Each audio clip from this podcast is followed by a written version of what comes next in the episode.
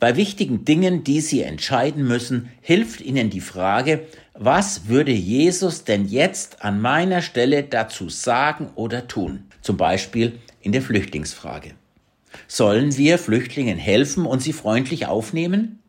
Und Jesus würde antworten, natürlich helfen wir den Flüchtlingen. Und natürlich nehmen wir sie auf.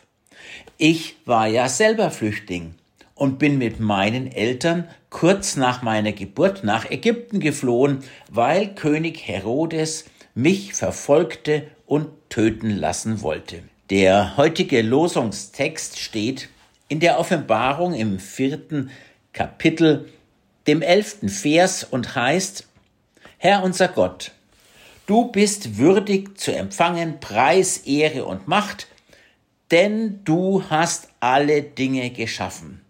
Ja, durch deinen Willen waren sie und wurden sie geschaffen. Ja, Gott hat alles geschaffen und wir sind nur Gast auf Erden. Unsere Heimat ist das ewige Vaterland im Himmelreich Gottes. Am Anfang wurden wir Menschen aus dem Paradies vertrieben und kamen alle als Flüchtlinge hier auf die Erde. Gott hat uns die von ihm geschaffene Erde zur Verfügung gestellt. Aus seiner Gnade dürfen wir Menschen hier leben und sollen uns einander zuwenden in Nächstenliebe, Güte, Gerechtigkeit und Frieden.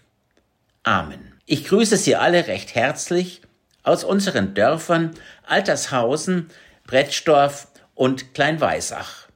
Ihr Pfarrer Georg Salzbrenner.